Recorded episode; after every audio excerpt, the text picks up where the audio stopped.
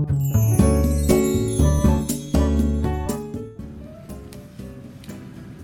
い皆さんおはようございます。高田です。私は都内で整体院の院長をしています。この院では最初に8種類のオリジナルの検査をしてこの中にはお医者さんが血液データを解析するものまであります。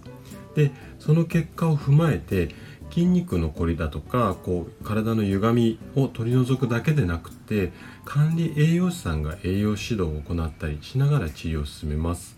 で国内でもですねここまでする整体院っていうのはそう多くなくて、えー、おかげさまでこう片道1時間以上かけて来院される方も多い。まあそんな整体院を経営している私がお届けする生涯健康ラジオなんですけれどもこの番組では人生100年時代生涯健康に生きるをコンセプトに毎朝6時健康に関するいろんなお話をさせていただいてます。あなたにとって時間は貴重なものだと思いますが、何かしながらのながら聞きでも OK ですので是非耳を傾けて楽しんでもらえたら嬉しいです。さてじゃあ今日のテーマなんですけれども痛みやしびれの原因は脳で作られるこんなお話をしていきたいと思います。で痛みやしびれその原因がですね脳みそにありますよなんて言うといきなり何言い出すのこいつっていうふうに思うかもしれないんですがちょっとこの理由をですね今日は詳しくお話をさせていただきたいと思います。でまず脳みそで痛みやしびれが行ったあ痛みやしびれが体に発生した時に脳みそで何が起こっているのかこんなお話からさせていただきたいんですけれども人間の脳っていうのは性格だったりとかこう考え方だけでなくって健康そのものを支配するっていうふうに言われています。でなんでこんなことが言えるかっていうと,、うんと、一般的にこう痛みやしびれで悩んでる人の多くはその原因がですねそのこう場所っていうかその箇所にあるっていうふうに考えてるんですけども実はですね脳みそにも大きく影響を受けているんですよ。で例えばなんですけどもあなたがよく胃が痛くなるこんな悩みを持っていたとしますね。でこの時に体の中ではどういうことが起こっているかっていうとまず脳みそがお腹が痛いよ胃が痛いよっていう痛みを感じますそうすると胃酸っていうものを多く出して胃壁あの胃の中にあるこう粘膜の壁みたいなものがあるんですけどもそれが胃酸によってちょっと荒らされてしまうんですよね。でえっ、ー、と荒らされてしまうんですけどもこの胃の中にある粘膜の壁っていうのはすごくよくできていて例えばこう分厚いステーキなんかを食べてバーって濃い胃酸がいっぱい出てもですね胃が溶けてこう穴が開いたりしないようにうまくコントロールされてるんですよね。でこれは胃の中にあるその粘膜がこう胃の壁をこうバリアしている状態なんですよ。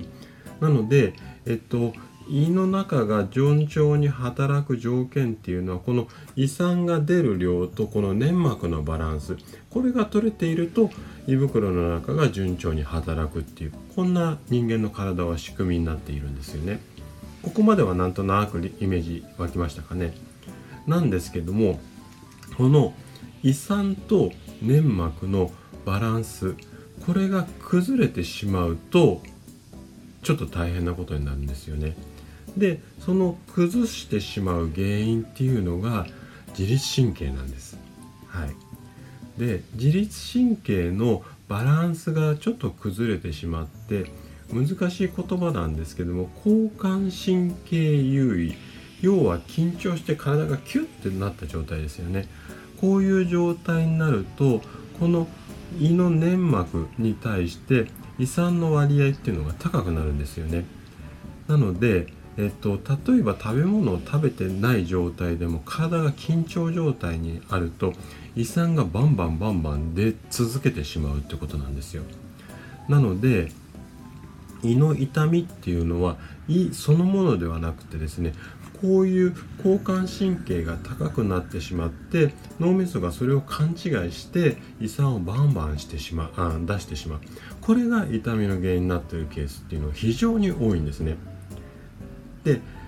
またちょっとこう別の例えになるんですけども例えばうんそうですね。プロのスポーツ選手まあサッカー選手でも野球の選手でもいいんですけどもあのー、試合中に痛かったんだけども無我夢中でやってて痛み忘れてました。でも試合終わったら骨折してました。とかってこんな話って聞いたことある方多いと思うんですけどもこれも同じ理由で脳みそからですね興奮を刺激するようなホルモンがバーっていっぱい出て興奮状態にあるのでその傷んでる場所が痛みを感じない状態になるんですよねなのでえっと、要はこう痛みっていうのは脳みそが作っているっていう話をこう前半ではさせていただきたかったんですね。でこの脳みそのシステムなんですけどもちょっともっと怖いものがあるんですね。でなどういう話かっていうとこの脳みそのこのシステムっていうのがその痛みだとかしびれっていうのを再発させてしまうんですよ。はい。この辺りをちょっと詳しく後半説明させていただきたいと思います。であなたはこんな経験ないですかね？通勤の電車になるとすぐトイレに行きたくなる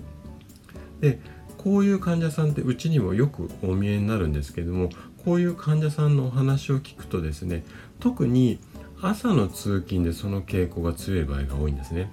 で原因をこう調べるためにですね病院などで検査をしても胃や腸の働きには異常がありません。ましては通勤のトイレの中にこうなんかトイレあごめんなさい。通勤中の電車の中にトイレに行きたくなるようななんか原因菌っていうのがこう散漫してるわけでもないですよね。なのにいっつも電車に乗るとすぐトイレに行きたくなる。でこの原因はですね過去にその方が電車の中でトイレに行きな行きたくなった経験があるからなんですよ。すなわち何が言いたいかっていうと脳みそがその経験っていうのを鮮明に記憶していてで同じような状況要はまた電車に乗ったらすごくお腹が痛くなるんじゃないのかっていう経験を蘇らせて自律神経を緊張状態にしてでさっきの胃袋の話じゃないんですけどもキュッとした状態にして同じ症状を再現してしまうと。こんなようなことなんですよね。なので今日のお話をまとめさせていただくとですね痛みやしびれの原因はその起きてる場所以外の脳にもあるっていうことなんですよね。はい。なんとなく今日のお伝えしたかった内容ってご理解いただけましたかね？というわけで今日は痛みやしびれの原因は脳で作られるこんなお話をさせていただきました。で今朝のラジオはここで終了になります。今日のお話があなたの生涯健康で過ごすヒントになれば嬉しいです。それではまた明日の朝お会いしましょう。今日も笑顔で健康な一日をお過ごしください。高田でした。